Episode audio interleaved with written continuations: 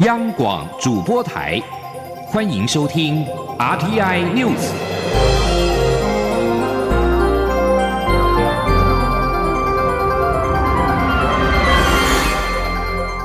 听众朋友您好，欢迎收听这节央广主播台提供给您的 RTI News，我是张顺祥。钻石公主号包机二十一号晚间抵达台湾，接回台湾人。其中部分旅客二十一号深夜的十一点二十分多送到北部县市的一家医院来筛检，同时住院等待检验结果出炉。稍早，钻石公主号的包机降落在桃园的国际机场，班机停靠在停机坪的时候，身穿隔离衣的旅客透过机窗向媒体挥手。旅客在看到机坪记者拍摄时，有人还挥手向媒体致意。有地勤人员跟航警看到这一幕时，也比出大拇指挥手呼应，高兴地说：“终于回家了，希望未来一切能够平安健康。”而依照中央流行疫情指挥中心的副指挥官何启功对外说法表示，裁剪一旦发现阳性，就会立即的住院治疗；若裁剪二次确定阴性，则是送到检疫所隔离十四天。医院则表示，对所有的防疫作为跟流程，以及医院的隔离病床的状况，都是由中央流行疫情指挥中心来统一对外发言，院方不做任何的说明。日本跟韩国的武汉肺炎疫情持续扩大，卫福部长陈时中日前表示，提升日本和南韩的旅游警示势在必行。对此，外交部长吴钊燮在立法院表示，外交部百分之百的配合疫情指挥中心的决定。一旦指挥中心做出了决定，外交部也会向日本跟韩国来说明。请听央广记者王威婷的报道。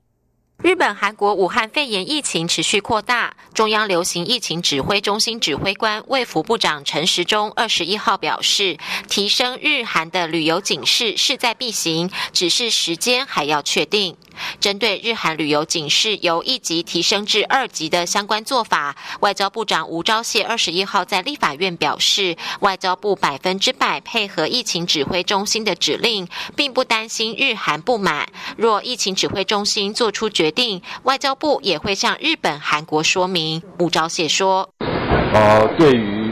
呃我们中央疫情指挥中心的这个决定，我们外交部百分之百配合。”那我想，我们的疫情指挥中心所做的这个决定，一定是对我们国家最重要、最好的这个决定。会不会担心日方不满？呃，这个我们倒不担心。呃，当决定一旦做好之后，我们会负责啊向日方或者是韩方来做说明。美国疾病管制与预防中心认定台湾的武汉肺炎疫情进入社区传播阶段，外交部第一时间要求美方更正。吴钊燮表示，美方已经知道我方的顾虑，并希望台湾提供更多科学资料。他表示，外交部正在处理中，希望美方改正。中央广播电台记者王威婷采访报道。斯洛伐克驻台代表的夫人在脸书反映，没有办法买到口罩。吴钊燮表示。经过跟防疫指挥中心的协调，将比较现行的实名制购买口罩的规定，以每个星期两片提供给驻台的外交人员。俗称武汉肺炎的 COVID-19 疫情延烧，美国疾病管制暨预防中心在网站列出武汉肺炎明显社区传播的国家，台湾名列其中。国民党立委蒋万安认为，台湾政府应该向美国来反映，要求更正。对此，卫副部长陈时中表示，美国的定义太草率。行政院长苏贞昌也说，现在有零星的社区感染，但不是社区传播。台湾会用科学的方式与美国来对话，美国应该会更正。记者刘玉秋的报道。武汉肺炎疫情延烧，台湾又新增两确诊病例。国民党立委蒋万安二十一号在立法院会总执行时关切，台湾现在到底有无出现社区传播的状况？行政院长苏贞昌表示，现在有零星社区感染，但不是社区传播。不过，蒋万安质疑，美国 CDC 明确指出台湾有社区传播，台湾政府是否应积极向美国反映，请美国更正？苏文昌指出，这是应该的。台湾会以科学根据与美方对话，相信美国会更正。美国发布的时候是我们那个第十九例哈，那个还没有确定感染源，但现在我们很自豪的，台湾竟然可以这么快把那个白牌司机原来接触的是浙江回来的台商，我们也已经立刻跟美国沟通，也告知这个不是。如果美方坚持不愿意更正，行政院政府部门。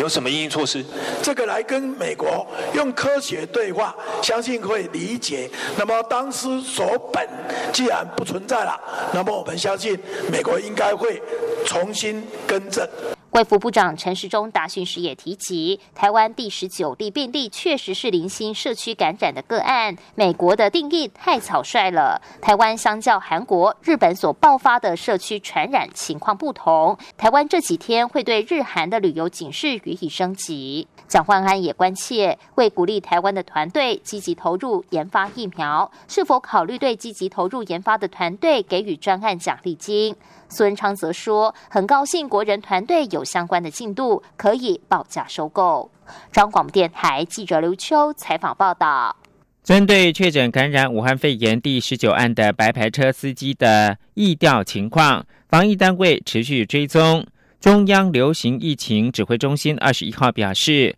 经过调查之后，社区感染影响已经是越来越小。而衍生出来其他确诊个案，经过裁剪之后，多数也是呈现阴性的反应。已经亡故的白牌车司机，虽然感染源已经确定是浙江台商，不过相关的疫调情况仍然是防疫的焦点。开学在即，中央健康保险署二十一号表示，为了满足儿童口罩的需求。二十二号开始购买儿童口罩的年龄放宽到十三岁。因应开学的需求，政府决定从二月二十号开始放宽儿童可以七天买四片口罩。不过，由于有部分小六生已经满十二岁，依照规定必须要改买成人口罩，而且一周只能够买两片，因而引起了争议。为此，中央流行疫情指挥中心的指挥官卫副部长陈时中进行内部检讨。最后排版，国小学童购买儿童口罩将放宽到十三岁以下，并且从本月的二十二号开始实施。俗称武汉肺炎的 COVID-19 疫情持续延烧，高中国中国小二十号、二十五号呢即将开学。台北市、新北市、基隆市跟桃园市是绷紧神经来防疫，纷纷制定学校的防疫措施。除了补足防疫的物资之外，也备妥了临时的隔离处所，以及确定发烧体温的标准。请听央广记者王维婷的报道。新北市长侯友谊二十一号前往细指地区的樟树国际实创中学，体验跨学校共同自制的红外线热像仪。侯友谊表示，技职学校自制的红外线热像仪成本不到新台币两万元，新北市也开始进口原件，希望能够制作三十台用于学校防疫。高中以下学校二十五号将开学，地方政府也如临大敌，纷纷提前制定学校防疫措施。侯友谊表示，新北市三级防护的原则实施学校防疫，家中、教室门口和中午时段都会量体温，且要求学校这两天反复进行防疫演练，包括量体温的动线、发烧学生隔离处理等。侯友谊说：“不对我们新北市这一次面对开学。”生具信心，我们的校长、老师、职工全部动起来。我会在礼拜一再做一次彻底的防疫的演练。第二个礼拜二开学，我还会当天去抽查形势。在这之前，所有物资准备好，所有的演练各学校都已经做好完善的规划。我相信我们绝对有能力跟学校并肩作战，前面做好。防疫最万全的准备。台北市也启动校门口三层防护机制，学生进入学校有分流措施，学生必须在家量体温并填写健康卡，体温如果超过三十七点五度再量耳温，如果还是超过，会请学生戴上口罩，并在独立空间等候家长接回休息。为了减少大型集体活动，桃园市也停办各校开学典礼和延后校外教学活动，同时在开学前完成学校消毒工作。基隆市各校除了帮学生量体温外，也已经征调额温枪、酒精、口罩和干洗手等防疫物资至学校，落实防疫工作。中央广播电台记者王威婷采访报道。武汉肺炎疫情持续的延烧，民众党立委赖香林二十一号在立法院会施政总执询关切，政府宣告实施的防疫照顾假到二十四号截止。但随着学校下个星期开学之后，是否启动第二波的防疫照顾假的可能？对此，劳动部长许明春答询的时候表示，教育部已经公布武汉肺炎停课的标准，确实不排除有第二波防疫照顾假的可能。国际焦点：世界卫生组织 WHO 的秘书长谭德赛二十一号表示，武汉肺炎疫情影响国家越来越多。他对无中国相关接触史以及伊朗病例快速增加的现象感到非常的担忧，坦诚遏制疫情的机会之窗正在缩小。谭德赛二十一号在日内瓦出席俗称武汉肺炎的 COVID-19，也就是二零一九冠状病毒疾病的疫情例行记者会，针对疫情的发展做出了最新的说明。谭德赛表示，截至日内瓦二十一号上午六点的时间。中国新增八百九十二例确诊病例，病例大幅下降，是因为中国再一次改变诊断的方式，改回只报告疑似和经过实验室确认的病例。他认为，这显示武汉卫生部门检测可疑病例的能力已经恢复。武汉肺炎爆发迄今，目前全球确诊突破七万五千例，超过两千人死亡。在中国境外蔓延到二十六个国家，一共一千一百五十二个病例，并且有八例死亡。媒体询问从目前的情势发展，疫情是否来到引爆的转折点？谭德赛对此说：“遏制疫情的机会之窗依然存在，但正在缩小，疫情仍可能朝任何方向发展。”呼吁国际社会。需在机会之窗关闭之前迅速的采取行动，但谭德赛二月十九号才仍然赞扬，由于中国积极努力从源头控管疫情，国际有机会防止发生更广泛的全球危机。谭德赛在二十一号还宣布，正在中国考察的国际专家的联合小组二十二号将前往武汉。国际专家小组过去几天已经到北京、四川跟广东，二十二号将前往武汉，在这一波疫情爆发的中心增进对病毒的了解。而在对中国寄出最高不要前往的旅游警示之后，美国的国务院建议美国公民应该要重新的思考搭乘游轮前往或者是在亚洲地区的旅行。根据美国国务院领务局的官网发布的武汉肺炎的紧急通知，美国国务院维持对中国发布的最高，也就是第四级的旅游警示，呼吁美国公民请勿前往。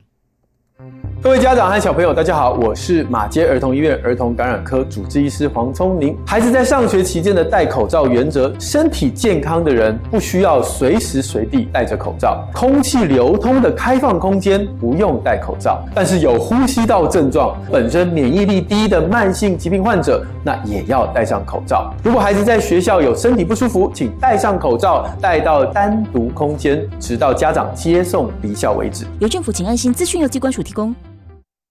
现在是台湾时间清晨的六点四十四分，又过了十二秒。我是张顺祥，继续提供新闻。国家通讯传播委员会 NCC 二十一号进行五 G 热门频段三点五 g 赫兹的位置竞标，结果除了所谓的鱼头跟鱼尾，分别是由台湾之星以及台湾大哥大无偿取得之外。精华的鱼肚，也就是中间的部位呢，是由远传以及中华电信分别贡献新台币二十多亿元持有，连同先前五大电信业者贡献的一千三百八十多亿元，台湾史上首次的五 G 总标金创下了一千四百二十一点九一亿元的天价。请听记者吴丽君的报道。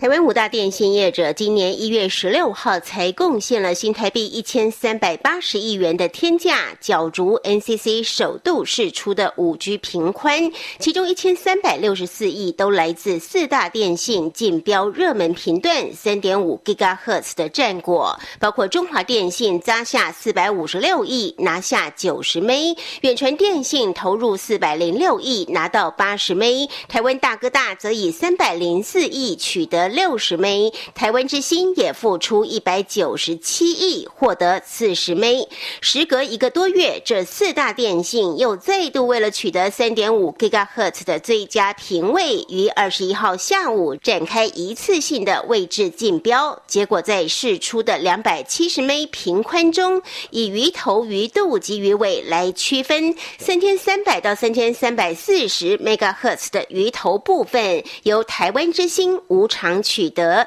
三千五百一十到三千五百七十 megahertz 的鱼尾，则由台湾大哥大无偿取得；精华的鱼度，则由远传电信以二十点三亿取得三千三百四十到三千四百二十 megahertz，中华电信则投入二十点八亿，拿到三千四百二十到三千五百一十 megahertz。总计在第二阶段的位置竞价，两家业。业者再贡献给国库四十一点一亿元。NCC 主委陈耀祥表示，连同第一阶段的进账，台湾史上首次五 G 总标金创下一千四百二十一点九一亿的天价。他说：“也就是说，台湾之星呢是取得鱼头，那远传呢是取得半鱼肚，那中华电信呢是取得鱼肚，台湾大哥大是取得鱼尾这个部分。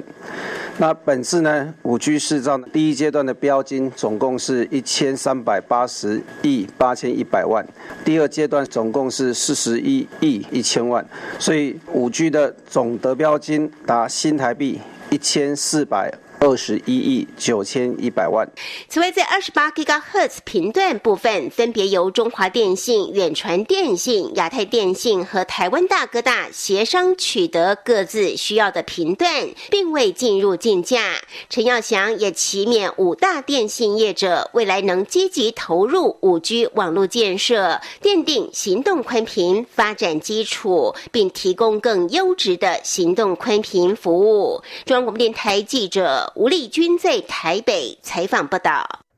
劳保局指出，为了确保老农津贴的实质购买力，自二零二零年的元月份开始的老农津贴，由原来的新台币七千二百五十六元调涨为七千五百五十元。二月二十号已经入账，预估有将近五十九万的老年农渔民受惠。记者杨文军的采访报道。劳保局二十一号指出，老农津贴依法参照消费者物价指数成长率进行金额调整。据行政院农业委员会二零二零年一月十四号公告，自二零二零年一月份起的老农津贴，由原来的七千两百五十六元调整为七千五百五十元，也就是每人每月可多领两百九十四元。另外，二零一四年七月十七号前已参加农保且持续加保，于申领。时家保年资合计未满十五年，正在领取半额津贴的农民，二零二零年一月份起，半额津贴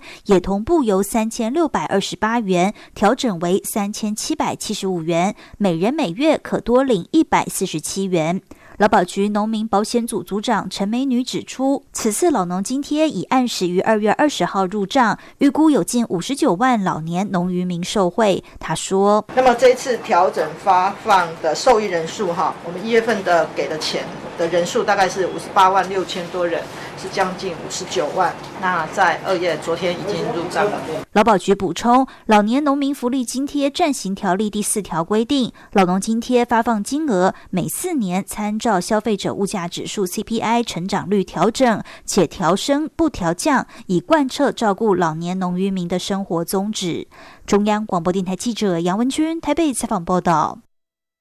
根据内政部最新的统计。房屋租金指数已经连续六十个月攀升，涨幅曲线虽然是缓步爬升，但民众对于高租金却是相当的有感。此外，有关民众购屋能力的房价所得比以及贷款负担率，虽然是有微幅下降趋势，但负担仍然是相当的沉重。在台北市，要平均不吃不喝将近十四年才买得起房子。记者刘品熙的报道。根据内政部不动产资讯平台最新公布的资料，全国租金指数自二零一四年十二月以来持续走高，到去年十二月，指数已经上升到百分之一点零三点一九，连续六十个月不断攀升，显示民众租户压力非常大。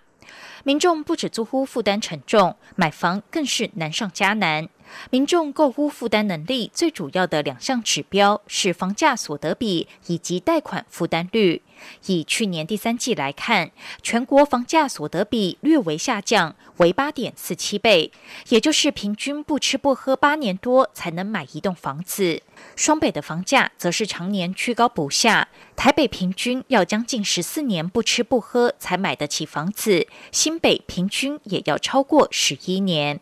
内政部地震司副司长王成基说：“那房价所得比的部分，全国的话是八点四七倍，比上一季呢下降零点三二倍，那也比去年的同季呢下降零点三五倍。至于呃双北的部分，在新北市的部分，房价所得比这一季是十一点六六倍，那台北市的话是十三点七三倍。”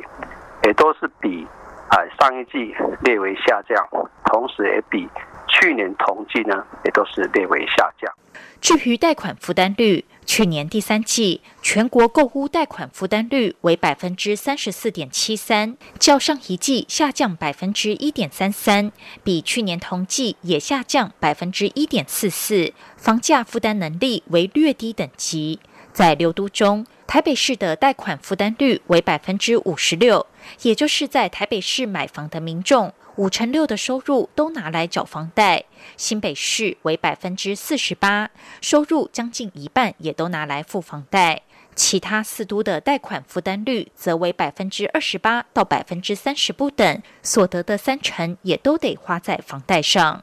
央广记者刘聘熙在台北的采访报道。二十一号是世界母语日，教育部举办推展本土语言杰出贡献奖的颁奖典礼。十组获奖者包括了堪称是台湾网红始祖的蔡阿嘎，以及致力保存少族文化的汉人教授简石朗，以及歌曲《望春风》作词者李林秋的儿子李修建。请听记者陈国维的采访报道。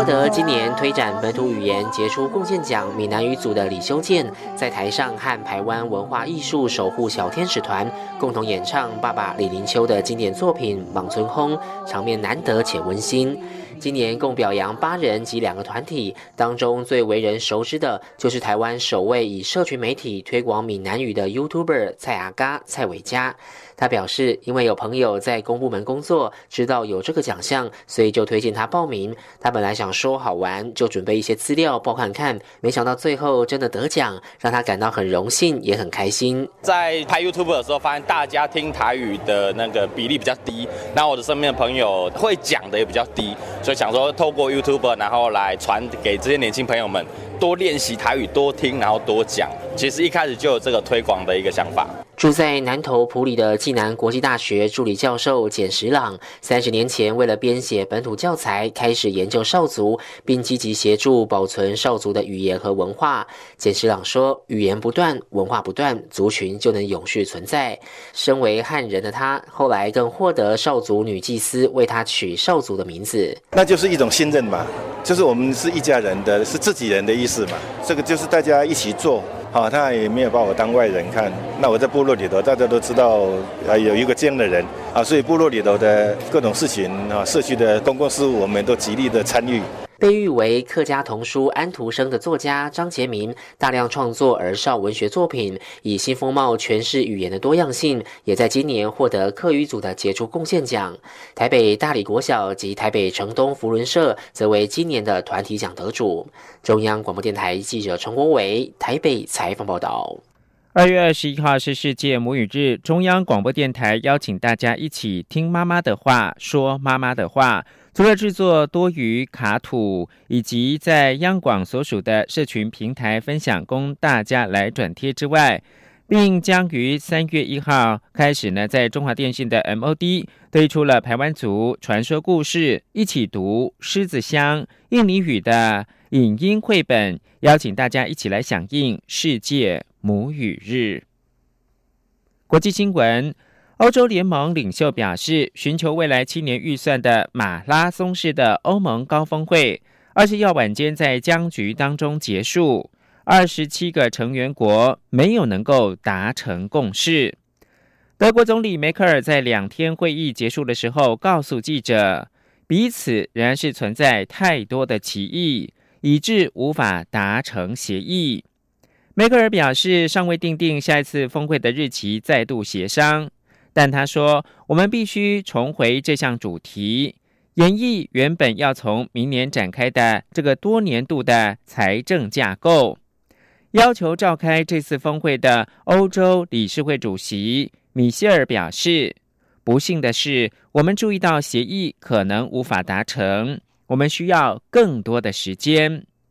米歇尔跟欧盟的执委会主席范德赖恩在另外一场简报当中做了以上的表示。范德赖恩说：“意见不合是欧盟民主的一个象征，值得努力向前来推展。”接着把新闻焦点关注到是泰国，泰国的新兴政党未来前进党因为贷款案遭到解散。对泰国多年来挣扎前进的民主是一大打击，但未来前进党的核心人物表示，会继续未竟之业，持续的前行，用其他方式继续的来参与政治。泰国的选举委员会二零一九年十二月十一号要求宪法法院解散未来前进党，因为党魁他纳通。提供未来前进党一亿九千一百万泰铢，而泰铢跟新台币大概是等值的贷款。选委会主张呢，泰国政党法规定，政党可以募款或者是接受捐款，但不包括贷款。法规也禁止个人在一年之内捐超过一千万泰铢给政党。宪法法院二十一号裁定解散未来前进党。并且禁止包括了他那通在内的一共十六位党的主要干部，十年之内不得成立新的政党，不能参与其他政党，也不能投票。而这十六位当中，有十一位的众议员也丧失了众议员的资格。而未来前进党剩余的六十五位众议员，必须在六十天内加入新的政党。他那通二十一号在法院判决之后举行了记者会，表示他们将以未来前进之名成立一个新的社会团体，继续未来前进党的未竟之业。党被解散不会停止党的成员及支持者继续为推动泰国民主而抗争。未来前进党这辆车已经停止前进，但是未来前进党人将会继续前行。这不是泰国军方势力第一次利用宪法法院来对付政敌。未来前进党是近十三年来第四个被解散的政党。最后提供给您是印尼中爪哇的日惹，二十一号发生严重的意外，一群在提防践行的国中生被突然高涨的激流卷入到河中。至少造成六名学生溺毙，六个人轻伤，另外有五个人是失踪的。救援队员仍然在积极的搜救当中。以上新闻由张顺祥编辑播报。